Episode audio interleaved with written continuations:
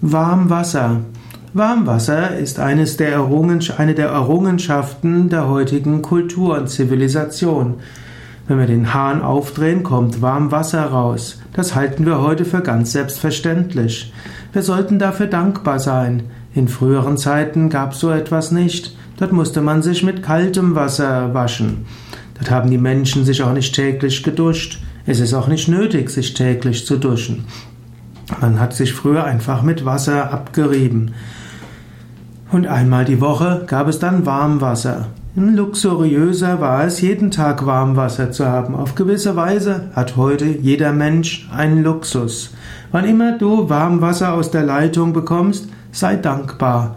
Sei dankbar dafür und wisse auch, dafür leiden andere, denn Warmwasser wird nicht nur von ökologisch vertretbaren äh, Energie, Energieprozessen gewonnen, sondern damit wir Warmwasser haben können, wird CO2 in die Atmosphäre gepumpt oder verbrannt.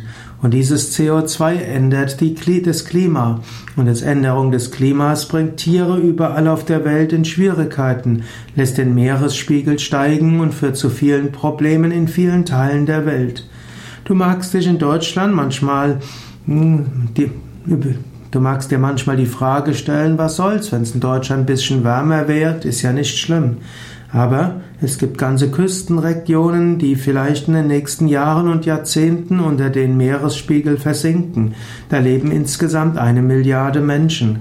Daher solltest du sehr sorgsam und achtsam umgehen mit Warmwasser und mit Heizung und du solltest weniger Auto fahren oder am besten weitestgehend darauf verzichten. Global denken, lokal handeln, das ist eines der wichtigen Prinzipien eines umweltbewussten Lebensstils.